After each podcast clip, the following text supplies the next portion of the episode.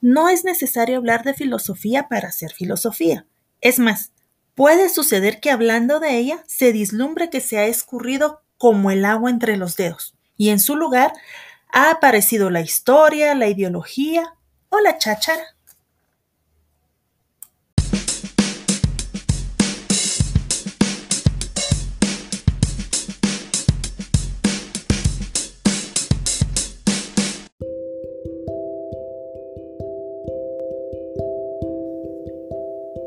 Hola, hola.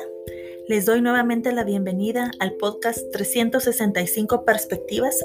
Qué bueno que me puedan acompañar en este momento y podamos platicar de otro tema enriquecedor sobre la filosofía. Les quiero compartir el día de hoy un trabajo realizado por Carlos Peña. Él es un eh, profesor universitario de la Universidad Andrés Bello, que nos hace una reflexión muy interesante acerca de por qué importa la filosofía el día de hoy. Ello puede ocurrir porque el asunto de la filosofía no es la filosofía. Ella no se construye respecto de un objeto. Su objeto es cualquier cosa sino respecto de un modo de preguntar y de considerar las cosas, respecto de una actitud de vida y respecto de un amor y una pasión. Estos temas nos comparte este autor de este artículo que me pareció muy interesante compartirlos. Espero poderles transmitir la esencia del mismo y los aprendizajes que me han quedado. Quizá de, de todo esto salga algo productivo para ustedes. Comenzamos.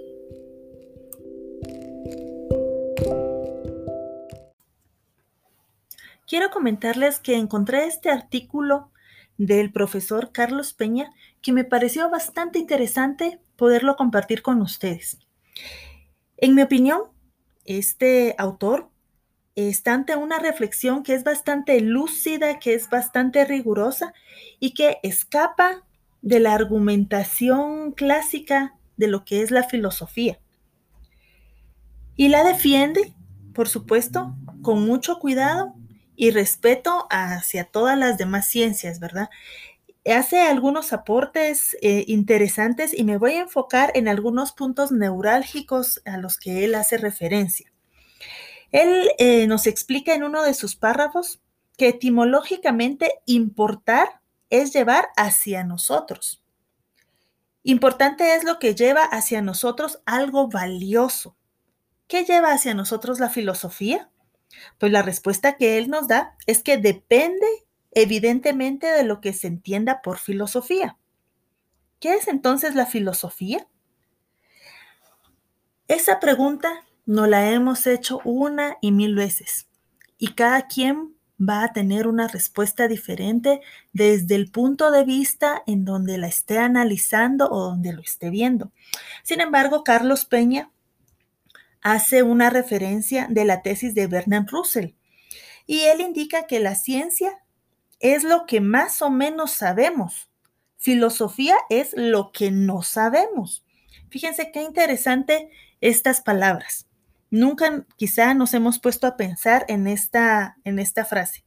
Ciencia es lo que más o menos sabemos y filosofía es lo que no sabemos. Esa es la tesis de Bernard Russell. Cada avance de la ciencia le puede robar a la filosofía preguntas que alguna vez le pertenecieron. La crítica que se hace a este pensamiento muchas veces eh, lo toman como erróneo, eh, lo que indica en su tesis Bernard Russell, porque sitúa en el campo de lo que se sabe a la ciencia y de lo que no se sabe a la filosofía.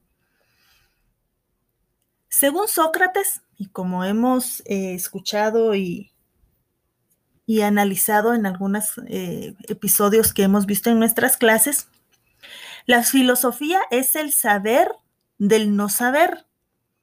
Ella no se da en el saber ni en el no saber, sino entre uno y otro. Porque es saber del no saber, la filosofía únicamente toma forma y se construye en el preguntar. Sócrates también tiene este otro punto de vista, esta otra perspectiva de lo que es filosofía.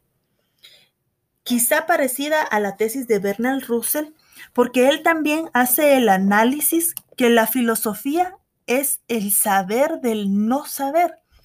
O sea, no es algo determinado, no es algo que ya se tenga preestablecido.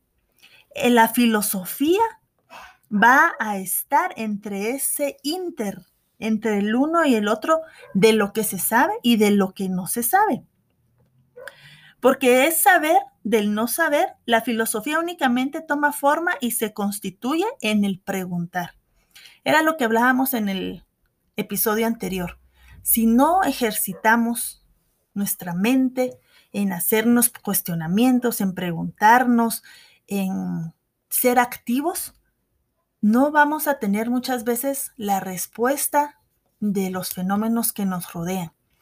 Debemos de tener ese ejercicio mental y así entender un poco mejor qué es la filosofía y cuál es la importancia de la filosofía hoy en día. El preguntar no se puede dirigir a lo que no se sabe, pues porque no se sabe, ¿verdad? Ni mucho menos a lo que se sabe porque eso ya lo sabemos.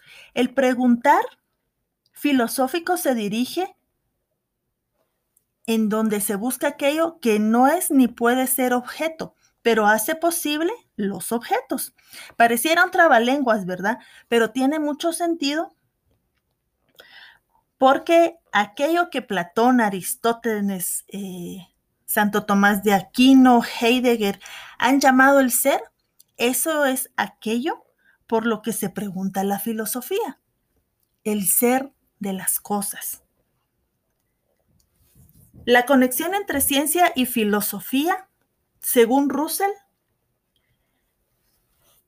como lo considera él, es la madre de las ciencias.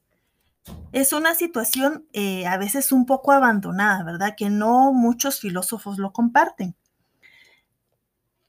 En el transcurso de la evolución, desde la etapa, se podría decir, de la metafísica a la positiva, nos indica eh, Carlos Peña, haciendo el análisis de, de Bernal Russell, que la filosofía no deja ser madre, pero pasa a ser también hija de las ciencias.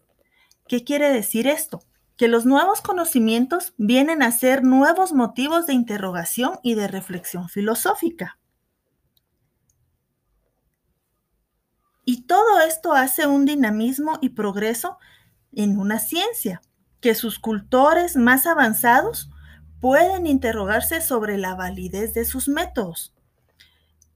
Todas estas cuestiones que sobrepasan el campo de una ciencia y en particular vienen a hacer el análisis sobre esos métodos, sobre esas hipótesis, sobre esos planteamientos, viene a ser en sí lo que es la filosofía. Por eso, el autor nos indica que para entrar en la filosofía, el científico no necesita tanto los títulos como las preguntas adecuadas. Esto me gustaría resaltar. No es tanto esas proposiciones, eh, no es tanto aplicar números, fórmulas, sino que la esencia o la clave está en hacer esas preguntas adecuadas que nos pueden provocar un avance en nuestra investigación, un avance en nuestro pensar, en nuestro qué hacer. Y eso provoca evolución, provoca ir más allá de lo que ya sabemos actualmente. Por eso podemos prever que este fenómeno se va a dar cada vez y con mayor frecuencia desde el momento en que constatamos cómo cada avance de la investigación está produciendo muchas más preguntas que respuestas. Cuando algo eh, de lo que buscamos una respuesta, buscamos la verdad, nos provoca más preguntas de las que podemos responder, vamos por buen camino. Quiere decir que estamos analizando, que estamos pensando, que vamos avanzando en, lo, en el tema que nos está llamando la atención de solucionar, de investigar, de buscar. Dice también Carlos Peña en este artículo que la negación de la filosofía no puede llevarse a cabo sino haciendo filosofía. Tan repetidas veces la han enterrado que hay que juzgarla inmortal. Esto me parece interesante porque en lo que les he compartido del artículo podemos ver que la filosofía lleva hacia nosotros importantes eh, análisis, lleva a nosotros cosas valiosas, valiosas porque a través de ella podemos entender, podemos razonar efectos o fenómenos que están a nuestro alrededor. Y cada vez que nos damos cuenta de algo que sucede a nuestro alrededor, nos aporta. Nos aporta conocimiento, nos aporta experiencia, nos aporta nuevas ideas para ir avanzando. Y por supuesto que la filosofía se hace haciendo filosofía. Si bien es cierto, la ciencia aporta esas eh, respuestas que pueda tener las interrogantes que se produce por medio de la filosofía, esta va a avanzar siempre y cuando nosotros vayamos generando más filosofía, más preguntas y encontrando mayores respuestas. Es evidente que en este artículo que nos comparte Carlos Peña, no vamos a buscar a la filosofía solamente por su utilidad.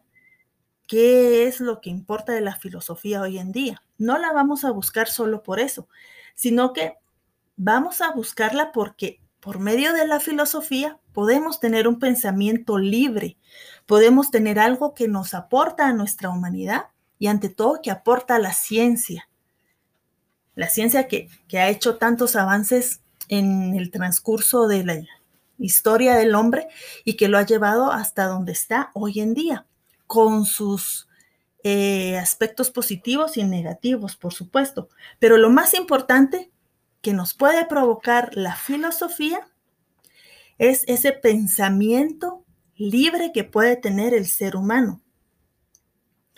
Y eso lo llamamos quizá en algunas ocasiones libre albedrío, ¿verdad? Cada quien lo puede llamar de diferente forma según la perspectiva que lo mire, pero en el tema que estamos compartiendo el día de hoy del artículo de Carlos Peña, él nos indica que así como llamamos libre al que es para sí mismo y no para otro, así consideramos a esta, o sea, la filosofía, como la única ciencia libre pues está sola es para sí misma. Quiere decir que la filosofía, independientemente de la ciencia, nos va a provocar ese pensamiento y esas cosquitas de saber el porqué de las cosas. Y derivado de ella es que se van a formar esos postulados, esas ideas para crear la ciencia.